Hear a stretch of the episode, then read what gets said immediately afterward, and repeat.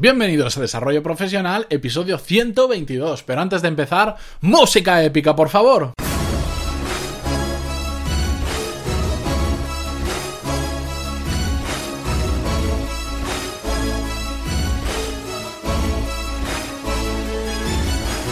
Muy buenos días a todos y bienvenidos a Desarrollo Profesional, el podcast donde hablamos sobre todas las técnicas, habilidades, estrategias y trucos necesarios para mejorar en nuestro trabajo, ya sea porque trabajamos para una empresa o porque tenemos nuestro propio negocio. Y hoy volvemos con un viernes más, entre comillas, filosófico. Ya sabéis de lo que se trata los que lleváis un tiempo en el podcast, que son pues episodios igual de menos contenido práctico que los del resto de la semana, pero que quiero compartir con vosotros porque creo que os puede interesar tanto como a mí.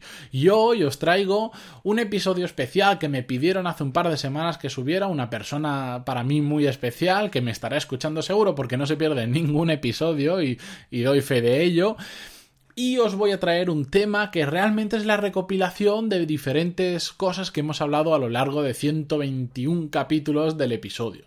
Porque hoy vamos a hablar sobre que los ganadores tienen metas y los perdedores tienen excusas. Y es una frase que me gusta muchísimo, que hace un gran resumen de lo que hemos hablado tantas veces y que quiero analizar eh, de forma separada los dos lados, digamos, de la, de la frase. Por un lado, los ganadores tienen metas y por otro lado, los perdedores tienen excusas. Y es que sucede así. Las personas que están centradas en metas tienen una visión a largo plazo. Esa meta es una visión, es algo que quieren conseguir y que saben lo que quieren conseguir a largo plazo. Ese tipo de personas disfrutan del camino más que de, conseguir la propia meta. Porque al final, tener claro una meta, lo que, te, lo que te diferencia de la gente que simplemente va haciendo cosas con mayor o, menor acierto, pero de una forma aleatoria, es que aunque aunque puedan fallar en, en, la forma de conseguir, de alcanzar esa meta, no se asustan.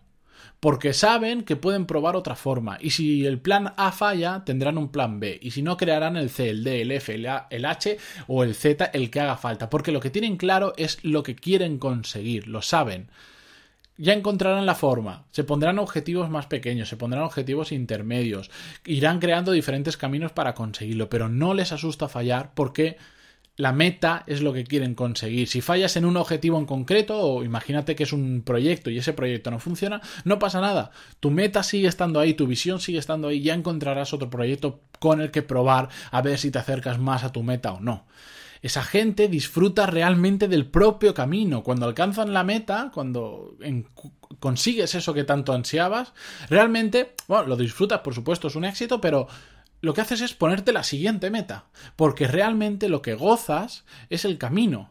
A pesar de fallar, a pesar de que algo no funcione, saber dónde vas, independientemente de si es un camino que termina bien o no, es lo que te mantiene motivado a conseguir, a seguir empujando por tu meta. En cambio, del otro lado de la moneda, tenemos a las personas que están centradas en excusas. Y habitualmente las personas centradas en excusas no tienen metas, solo suelen tener, en el mejor de los casos, objetivos a corto plazo. Voy a hacer esto, voy a hacer aquello, ahora, ya, o esta semana, este mes, este año a muy corto plazo. Entonces, si fracasan en ese objetivo, ¿qué pasa? Que se escudan en excusas se rinden fácilmente y las excusas al final lo que terminan haciendo es justificar su rendición. No, esto no ha funcionado porque estamos en crisis y ahora la gente no compra. Excusa. No, esto no, no, yo no voy a llegar a ser em, director general de la empresa en la que estoy porque es una empresa familiar, porque es tal. Excusas, cámbiate de empresa o convéncele de que eres aún mejor que la persona que está en el puesto. Me da igual, el caso que os queráis. Em, al final, las personas que tienen excusas lo que terminan consiguiendo es que se autoengañan.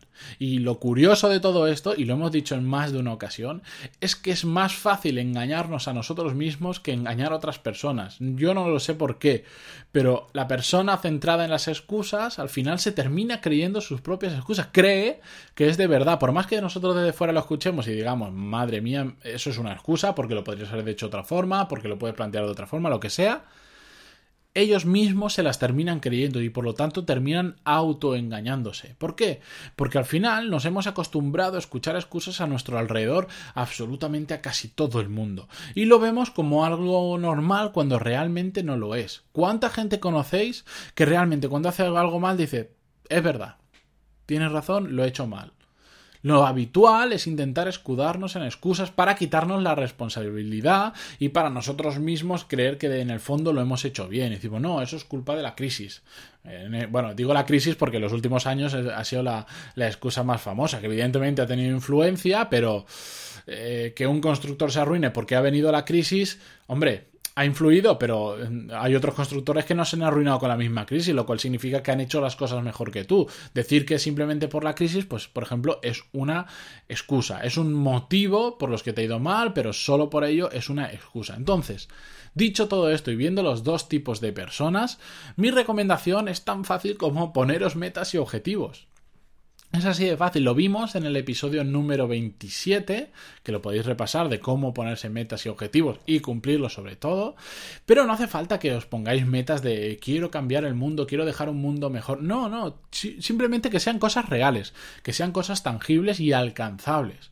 Ya habrá tiempo más adelante para cambiar el mundo si queréis, pero por ahora empecemos por metas, por algo que realmente queráis conseguir, algo que vaya más allá de este año o de las tareas que tenéis que hacer mañana me da igual, algo a largo plazo, ya pondréis objetivos intermedios y lo vemos en ese episodio y es muy fácil. De hecho, estoy pensando en, hacer un curso específico para, poner para aprender a ponernos metas, objetivos y sobre todo, sobre todo, sobre todo cumplirlos, porque si ponemos metas y objetivos y después no hacemos nada para cumplirlos, pues sirven de bastante poco. Así que eso era lo que os quería compartir hoy con vosotros. Eh, espero que os haya gustado, ya sabéis, viernes filosófico, hoy no traigo cosas tan prácticas. Bueno, si queréis repasar el episodio 27 para aprender a poneros metas y objetivos, pues os va a servir bastante porque ese sí que es muy práctico. Y como siempre, no quiero daros la tabarra más, que hoy es viernes, queréis descansar, eh, queréis tener el fin de semana tranquilo para recargar pilas y empezar el lunes como siempre, más fuerte aún. Así que aquí vamos a dejar el episodio de hoy, no sin antes agradeceros vuestras valoraciones de 5 estrellas en iTunes y vuestros me gusta y comentarios en iVoox que pues ayudan a que esto sea sostenible y que cada día seamos un poquito más. Ya, si queréis en breve, os daré alguna cifra que sé que os gusta que dé cifras, no sé por. Bueno, a mí también me gusta cuando escucho otros podcasts o veo a youtubers y dicen cifras, me encanta, no sé por qué, y entiendo que, que a todos nos guste, así que en breve, si queréis, compartiré un poco cómo va el crecimiento del podcast. Lo dicho, descansad, disfrutad del fin de semana y a volver el lunes con las pilas cargadas. Hasta entonces, adiós.